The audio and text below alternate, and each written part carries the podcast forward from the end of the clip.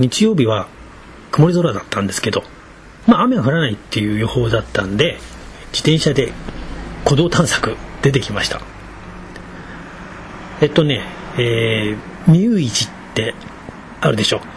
三浦半島一周。あれで獲得標高数って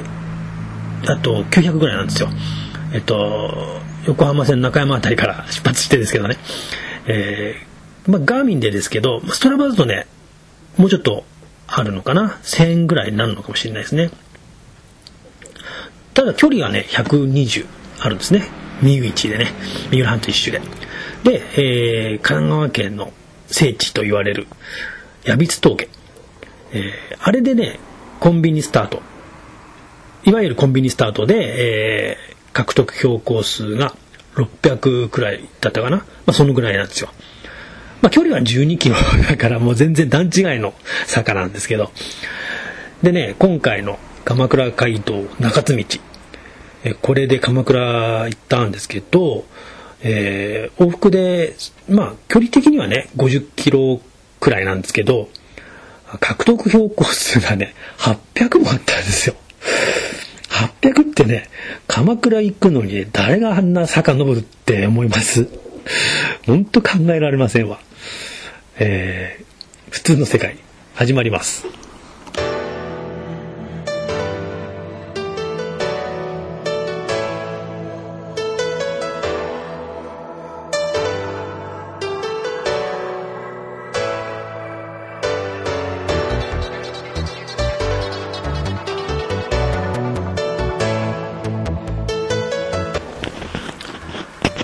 というわけでですね、えー、中津道を通って鎌倉まで、えー、一応通して行ってまいりました。恩田川とかね、えー、とまだあの修正点っていうのはあるんですけどまあ大体はまあ通ることができました。ブログの方にねログを載せておきますけど、まあ、見ていただく通りねほぼまっすぐ。直線じゃないけどほぼまっすぐですね。まあ、最短距離で、えー、行くそんな感じです、まあ、いざ鎌倉ってよく言いますけれど実際に走ってみるとね何かあったらもうすぐに鎌倉に行けるように本当に一直線で、まあ、作ったんでしょうかね。まあ山があったら山を越えみたいな感じで 川があったら川を越え本当恐ろしいですよ。まっすぐ行く最短距離ですよ。鎌倉の防衛線っていうのがおそらくね恩田川あたりになるのかな？恩田川鶴見川ねその辺になると思うんですけどここがまあ北の方から来ると最後の砦だったんでしょうけど恩田川から鎌倉までね尾根がね4つあるんですよ。でねこれもね漏れなく頂上を抜けていくっていうまさかそんなとこ通んなくてもいいだろって思うくらいなんだけどもまあ馬で取れないといけないですからそれなりに広さ広さっていうのもあったわけでしょうからね。まあ本当よく作ったと思います。それとまああの馬で通れるっていうことは当然自転車でも OK っていうことなんでね。意外と自転車で通るっていうのは相性がいいのかなっていうふうに思いました。であの道筋のアウトラインはブログの方であの書いておりますんで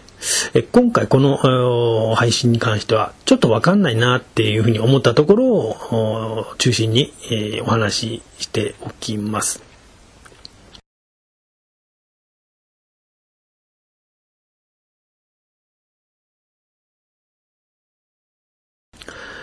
でまず1点目ね、えー、籠塚。あの、鶴ヶ峰ですね。鶴ヶ峰の籠塚。あの、あそこ本当にあんな急坂、道あったのかな？雨が降ったらまず通れないし、霜が降りたら通れないなって思うくらいなとこだったんで、本当にあんな急坂に道があったんかっていうのがまず1点目。あの辺ですね。それと2点目ね。2点目がね、下長屋市民の森。あそこもね、あんな急な坂にね、本当に道があったのかよっていうぐらい雨が降ったら通れないし霜が降りたらダメだっていうぐらいなところに、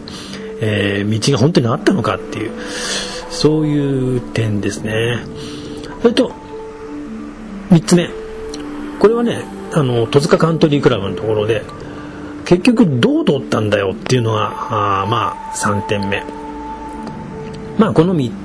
つぐらいですかね、えー、分かんないなってと、あの走ってて思ったのは。でねあの帰ってからいろいろまあチェックしたりあのー、まあ他の資料なんか見てみますとね1点目の籠塚ねあのー、あそこはね旭区の案内板が出てましてねブログの方にも何枚目かに出してると思うんですけれどもあのー、その案内板に籠塚の横しっかり抜けて中道って書いてありました。であのこのルートねあの籠塚の横通るルート、えー、羽賀善次郎さんのあの鎌倉街道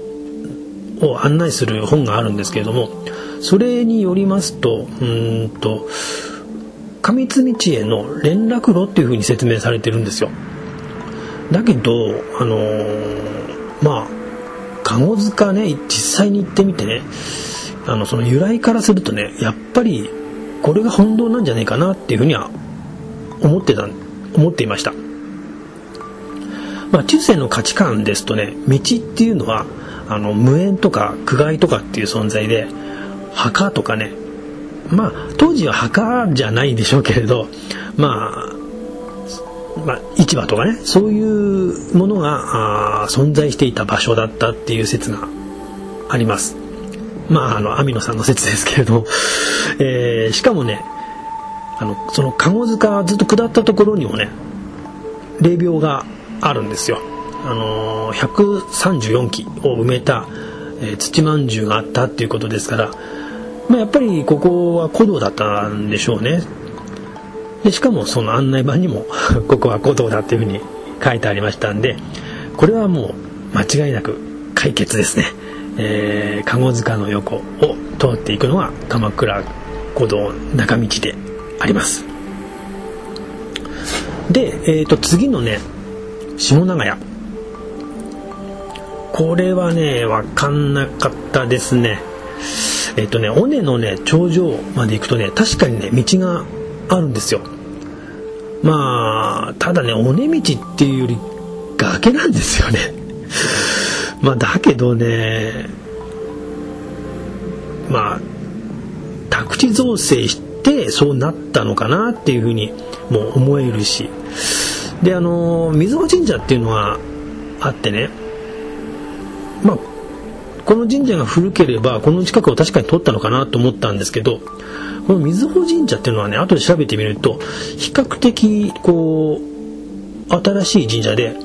まあ、近辺だけどどっかから移転してきたらしいんですよね。それこそ明治だか昭和だかまあ本当にそんなに古くはない神社みたいなんですよ。まあただそのやっぱり下永屋の市民の森の頂上の古道っていうのはかなりまあ怪しいっちゃ怪しいですよね。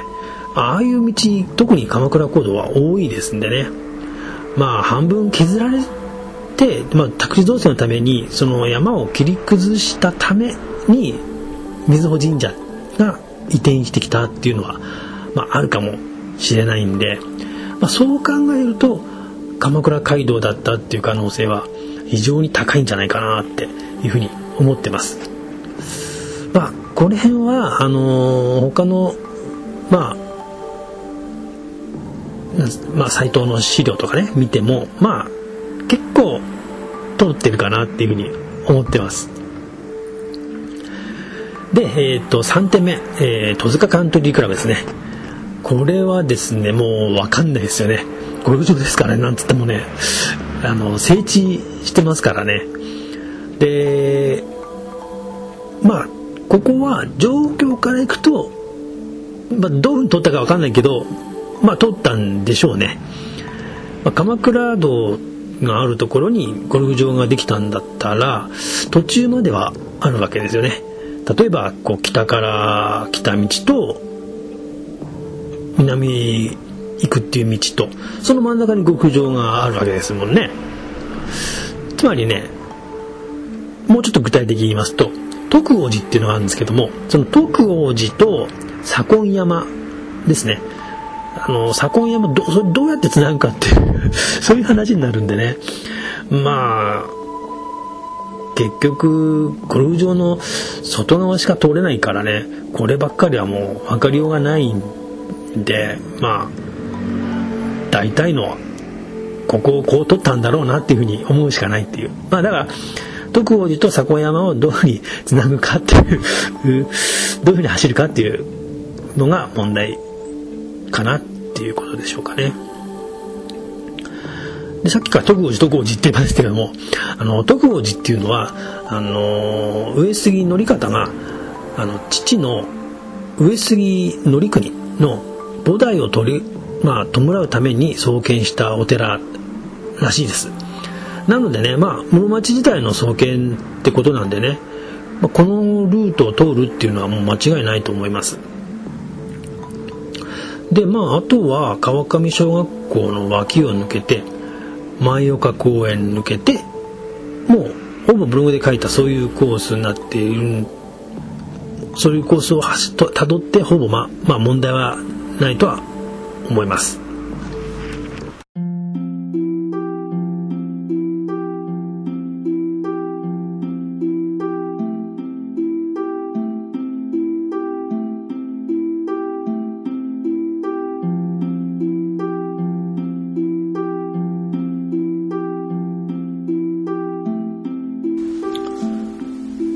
えっ、ー、とねこの恩田川から鎌倉への道っていうのはね結構急峻な山を通るんですよ。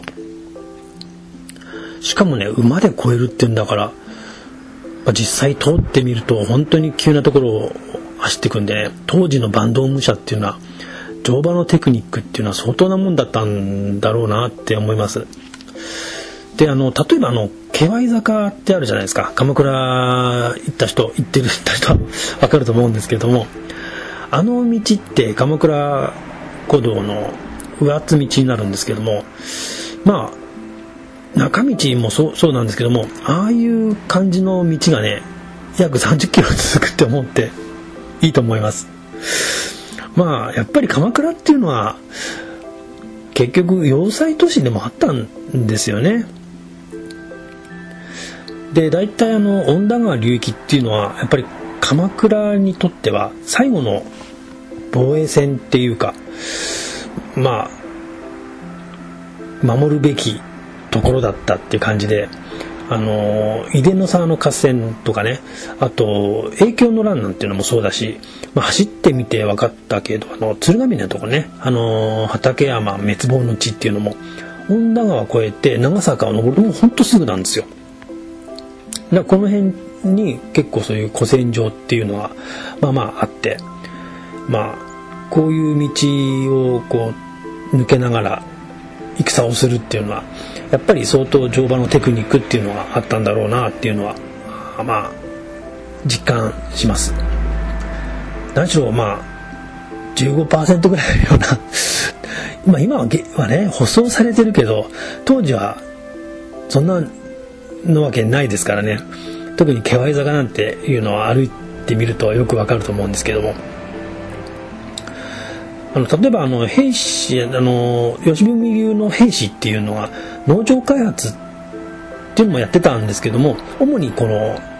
牧場経営で、えー、バンドに来てますんでね馬に関してはやっぱりスペスペシャリストだったでしょうね。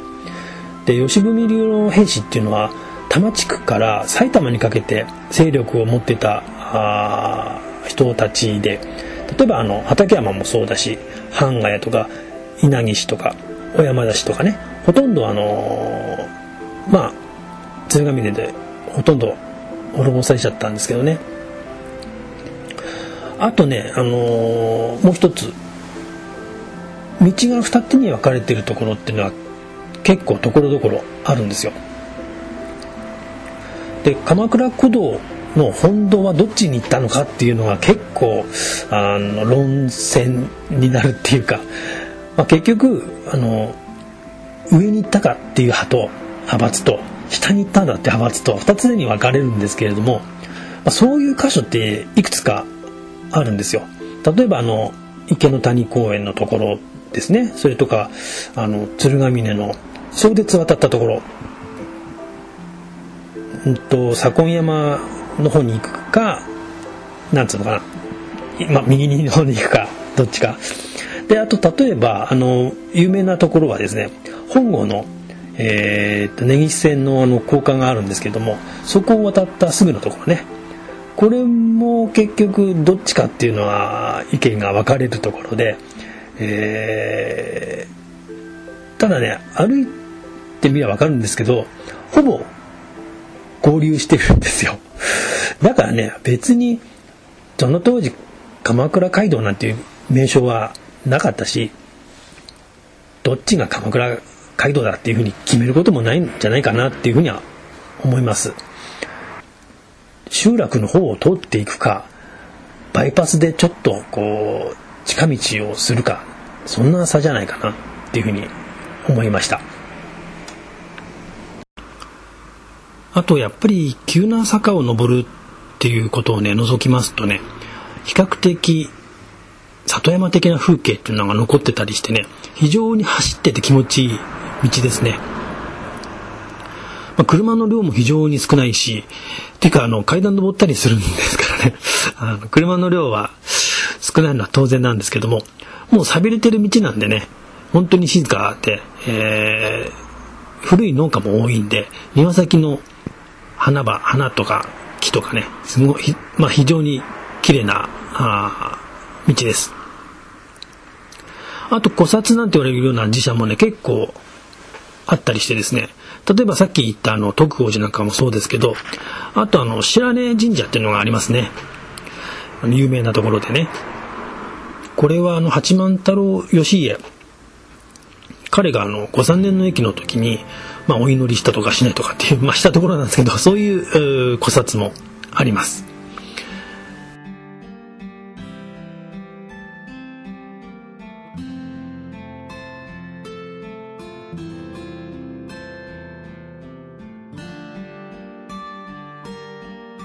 で、えっ、ー、と、最後にね、えっ、ー、と、グルメ情報一つ。えー、日曜日だったんで、ほぼ何にも、あの、めぼしいとこがやってなくてですね、この日は結局大船で、えー、えっと、王将、王将で 食べました。なんで、特に、えー、グルメ情報ではなかったということで、えー、おしまいにしたいと思います。